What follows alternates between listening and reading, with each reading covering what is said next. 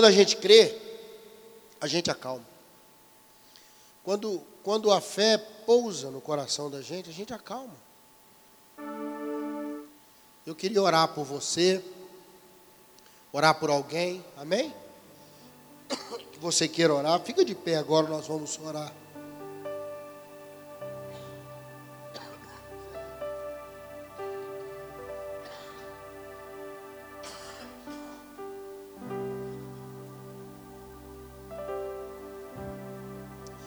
Serginho vai orar por nós hoje. Feche seus olhos.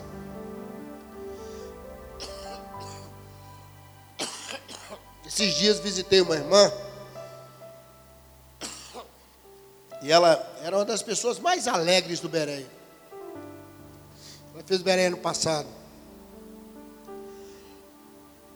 E esses dias eu a visitei, ela está em profunda depressão.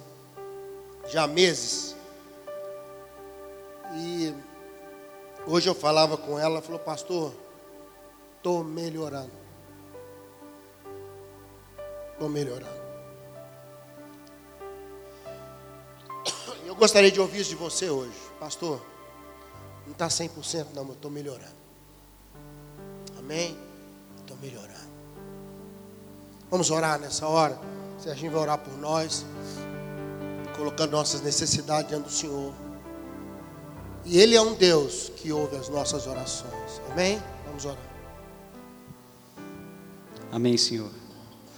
Ó Pai, sei que Tu és um Deus bom, um Deus soberano, um Deus poderoso, um Deus que está entre nós, um Deus que é o Deus da cura, um Deus que nos protege, que nos salva, que nos transforma, Senhor. Obrigado por estarmos aqui nesta noite. Não viemos pelo pastor Zezinho, nem pelo pastor Ari, viemos por tua causa, Senhor. E é por tua causa que pedimos cada necessidade, cada desejo no nosso coração, Pai. Precisamos exclusivamente de Ti, somos totalmente dependentes de Ti, Senhor. E Tu conheces as nossas necessidades. E, por favor, Senhor, pelo amor que tem por nós, pela tua misericórdia que se renova a cada dia, pelas tuas vontades. Eu sei que o Senhor quer nos ajudar, Senhor. Ajuda, ajuda cada um que está aqui, cada pessoa representada. Restaura, Senhor, transforma, cure-os.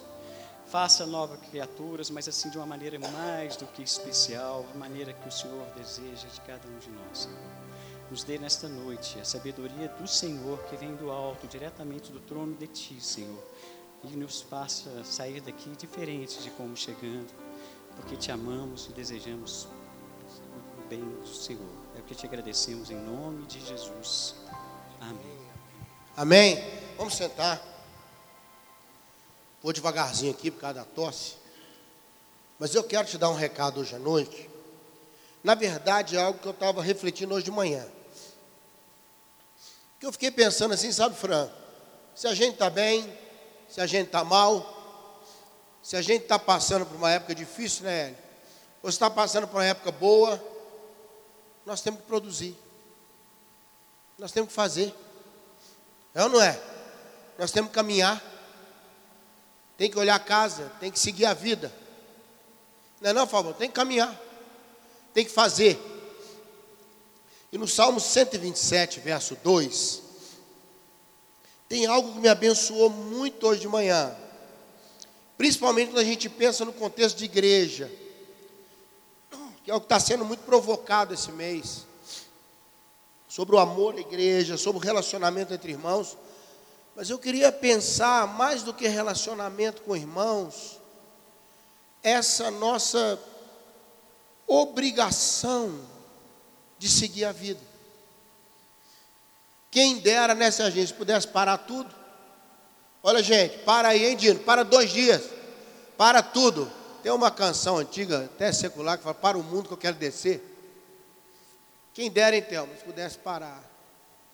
Se a gente pudesse pegar um filho nosso que está com problema, sofrendo, e falar: Parou, parou tudo. Até ele se recuperar. Nós somos desafiados a, a fazer.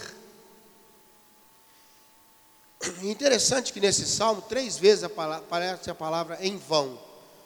Eu acho que eles cansaram de pôr em vão, em vão, e colocar inútil, mas não, é em vão ainda no original. É, é sem, sem resultado se a gente tentar essas coisas sem Deus e depois mostra algumas bênçãos da gente poder fazer no tempo certo. Ah, muitas vezes a gente não faz errado, a gente faz no tempo errado. E esse versículo 2 do Salmo 127, ah, obrigado, obrigado. Esse, esse verso 2 aí do Salmo 127 é um, um verso muito interessante, porque ele não trabalha, ele não questiona a nossa produção, ele questiona o nosso timing. Não é a maneira como fizemos, o tempo. Sabe, irmãos, tem coisas que não adianta você fazer certo se o tempo não estiver certo. No tempo errado. Não adianta você fazer uma feijoada gostosa de manhã.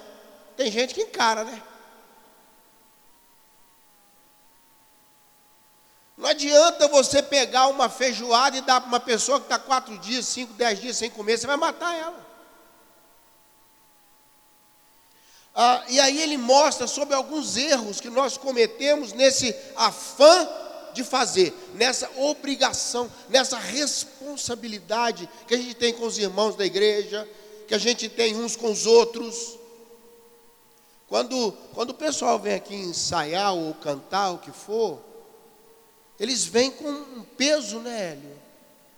Do que vai fazer. Não, não é verdade? O Dino vai lá preparar comida para o acampamento para 100, 200 pessoas. É um peso, uma responsabilidade. Se alguma coisa for feita no tempo errado, pode prejudicar toda a comida. É ou não é? Se não houver um cuidado e aqui ele mostra para nós três erros que nós às vezes cometemos até tentando acertar. Primeiro ele fala levantar cedo demais. É aquela ideia de falar, quem sabe se eu começar antes? Quem sabe se eu antecipar a conversa? Quem sabe se eu chegar antes do outro, eu consigo fazer mais que o outro? E às vezes nós perdemos um tempo de descanso. Porque todo salmo reporta em volta do descanso. Se eu levanto cedo demais, eu dormi pouco. Se eu trabalho até tarde, eu vou dormir pouco. E todo esse salmo fala que quando o nosso descanso, não é nem tanto um descanso exterior, irmãos, porque o corpo descansar é só ele parar. Mas a alma descansar é ela andar. Já falei isso aqui, deixa eu repetir. A gente descansa por dentro quando a coisa anda. Quando a dúvida acaba. Quando a resposta chega. Quando a solução chegou, andou, aí você descansa. O corpo não. O corpo você tem que parar de fazer para descansar. Porque nós temos um limite. Temos ou não temos? Esses dias, ontem mesmo, um rapaz me mandou um áudio que ele vai dar um tempo do trabalho dele na igreja que ele está frequentando, que ele está esgotado. Ele falou, estou esgotado. Procurei o pastor domingo, falei, pastor, eu preciso parar um tempo. Eu tô, estou no meu limite, eu estou esgotado. Por quê? Ele está esgotado fisicamente, mas também esgotado interiormente. E é um, uma pessoa que está assim, porque levanta de madrugada. Ele sofre com a coisa, ele quer estar antes, ele acha que fazendo mais, começando antes, ele, ele aumentando o tempo do início, fazendo antes, antecipando talvez problemas. Tem pai e mãe que vive tentando antecipar problema dos filhos. E aí impede até os filhos de crescerem, de aprenderem. Não, não é? Porque a Bíblia diz é inútil. É inútil querer antecipar certas coisas. Como é inútil esticar certas coisas quando já devia ter parado. Trabalhar até tarde. Tem pessoa que fica até meia-noite no escritório. Às vezes precisa, mas todo dia não precisa. E a gente acha que talvez estendendo uma situação mais, conversando um pouco mais, indo um pouco mais, ficando um pouco mais, esperando um pouco mais, aí é inútil. Quantas vezes você se desgasta avança, espera o outro, caminha mais um tempo, o outro não entende, o outro acha que você está até abusando. Começa a falar que a gente é fraco porque a gente esperou mais um tempo. Isso é um desrespeito à, à vida de cada um. Tem pessoa que tem uma índole confrontadora, tem pessoa que tem uma índole pacificadora. Tem pessoas que resolvem bem por confrontação, né, Sandra? Ele funciona bem, mas ela vem carregada de amor. Eu estou preparando uma mensagem, pastor, que a verdade sozinha é dura. Por isso que na Bíblia vem sempre a verdade com alguma coisa. No Salmo 61, 7 fala: A tua verdade veio com a benignidade, com a misericórdia. Ela, a verdade seca, irmãos. Você já conviveu com alguém que é assim, secão, verdadeirão? Ele não põe junto sabedoria, por exemplo. A verdade é boa quando ela vem mesclada com sabedoria, quando ela vem mesclada com misericórdia.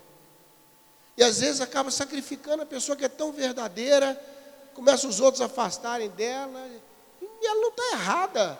Tem pessoa que funciona bem na confrontação, mas tem pessoa, irmão, que funciona por pacificação, por, por paciência, por espera.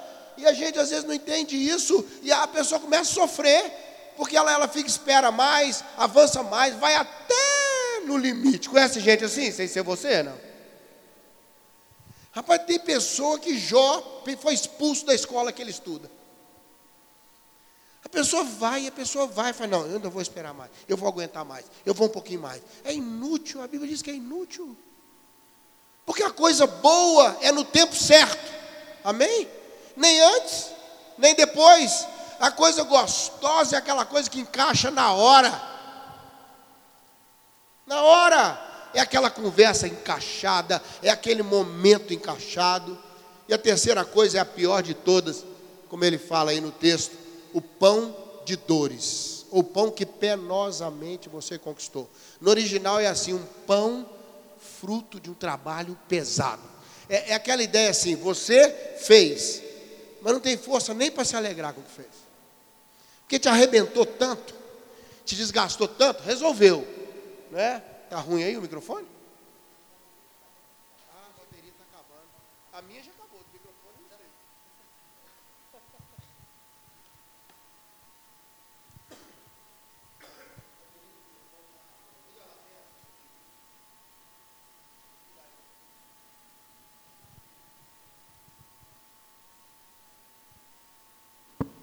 Eu? Então, tem situação que você até resolve, tem situação que você resolveu, tirou o problema, sofreu, fez o que for, mas não tem nem alegria naquele negócio, porque foi tão doído, tão, tão, sabe, te exigiu tanto, te arrebentou tanto, que você não tem nem força para se alegrar. Está entendendo o que estou falando? Pode fingir que não entendeu, mas você sabe direitinho o que, que é. Aquele negócio fala resolveu, mas só eu e Deus é que sabemos o preço que me custou. É um pão doído. É, é um pão, é como diz no original, pão de um trabalho pesado. Aí ele fala: olha, nada disso funciona. Mas você fala, pastor, mas eu tenho que fazer isso. Tem coisa que eu tenho que antecipar, tem coisa que eu tenho que segurar um pouco mais, tem coisa que não vai me dar prazer, mas eu tenho que fazer. Não é verdade? Tem, tem realidades, vida que anda, não é vida que segue, o pessoal fala. Tem umas frases, virei a página. Vida que segue. É ou não é? Vou perguntar uma, uma irmã que perdeu o companheiro há dias atrás. Aquele que eu contei da menina ficou chorando no caixão. O pai já tinha ido. Eu aprendi muito naquele dia. Eu tenho pedido ao Senhor para quando as pessoas partirem, eu já ter dito tudo o que tinha que ter dito.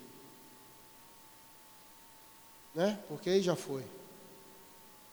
E eu perguntei a ela, passou uns dias, sabe, pastor, sobre o velório. Eu falei, como é que você está?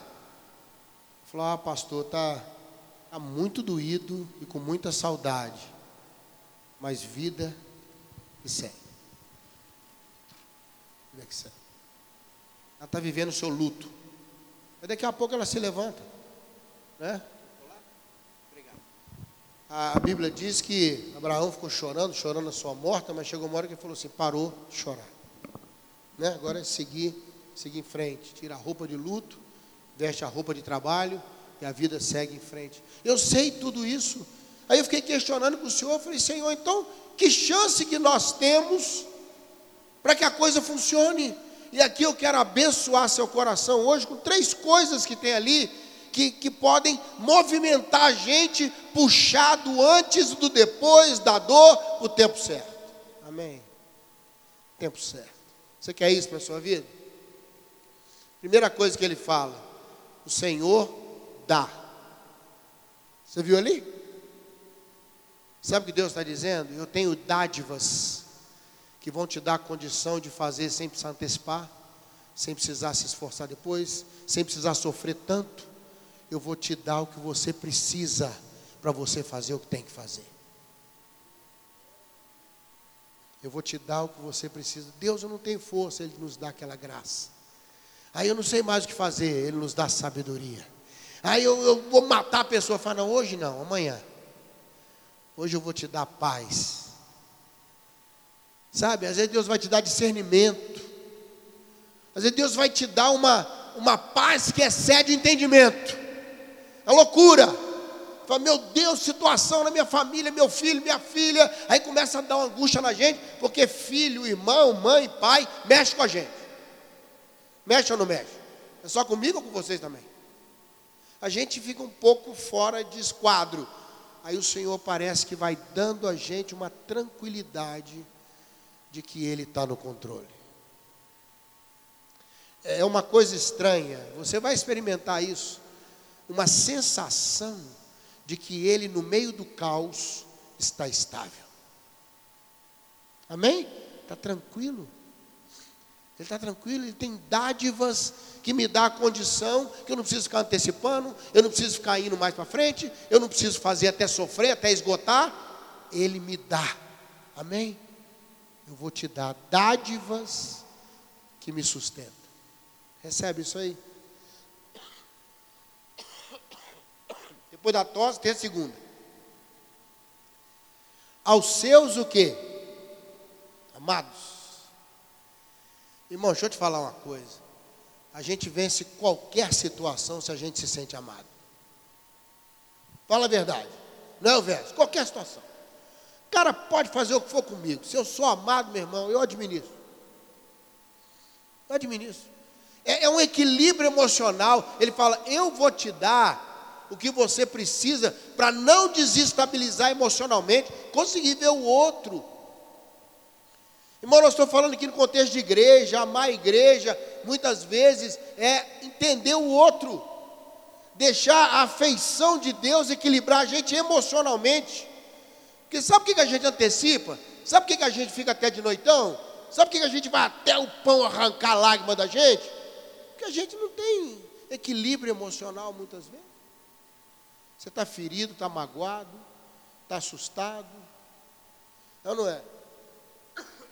Pedro falou que teve coragem de ajoelhar no meio da rua lá para adorar, né, Pedro? Eu vi no aeroporto de Brasília uma mulher tirou assim a, uma toalhinha no meio do aeroporto, pastor, no meio das pessoas lá, aeroporto. E ela ajoelhou, foi um monte de vezes, muçulmana.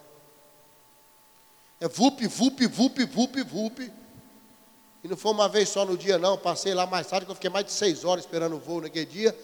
Passei, está lá a mulher de novo com a toalhinha. Falei, ela é incansável, porque ele tem cinco orações ao longo do dia, parece. O budista acho que é sete. A gente às vezes nenhuma.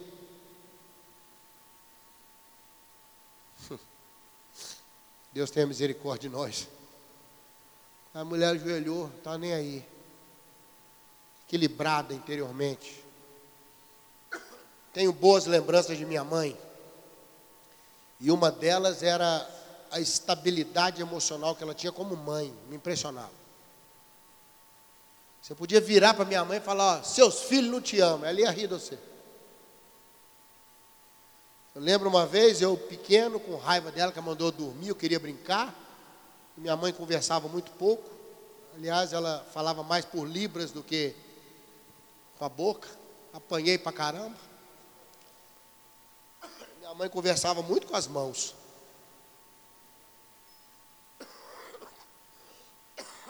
E eu falei com ela uma noite, eu não te amo mais. Com raiva, não te amo mais. Ela falou, não preciso do seu amor, preciso da sua obediência. Você não vai dormir não para você ver. Ô, gente, eu não tinha mais negociação. E eu senti no ar ali que o negócio ia esquentar. Minha mãe tinha um olhar inconfundível que antecipava surras. E ela fez o olhar, eu falei, me lasquei. Não liga para o meu amor. Não é? E está numa disposição de me saraivar. Deixa eu te falar uma coisa essa noite: o Senhor não vai nos dar só o recurso, que não adianta Ele me dar recurso se Ele não me der equilíbrio emocional. Você pode falar o que você quiser, eu sou amado. Você tem que fazer, tem, mas você é amado. Eu queria dizer para você nessa noite: Deus te ama. Você é amado. Amém? Você é amado pelo Senhor. Ah, pastor, ninguém me ama. Não fala isso nunca. Ninguém te ama. E Deus? E Deus? Equilíbrio emocional. E ele fecha dizendo: aquele enquanto dormem. É uma tradução boa, mas a melhor tradução do original, fui estudar para ver a fundo o que, que é isso. É no final vai te dar um sono, o um descanso.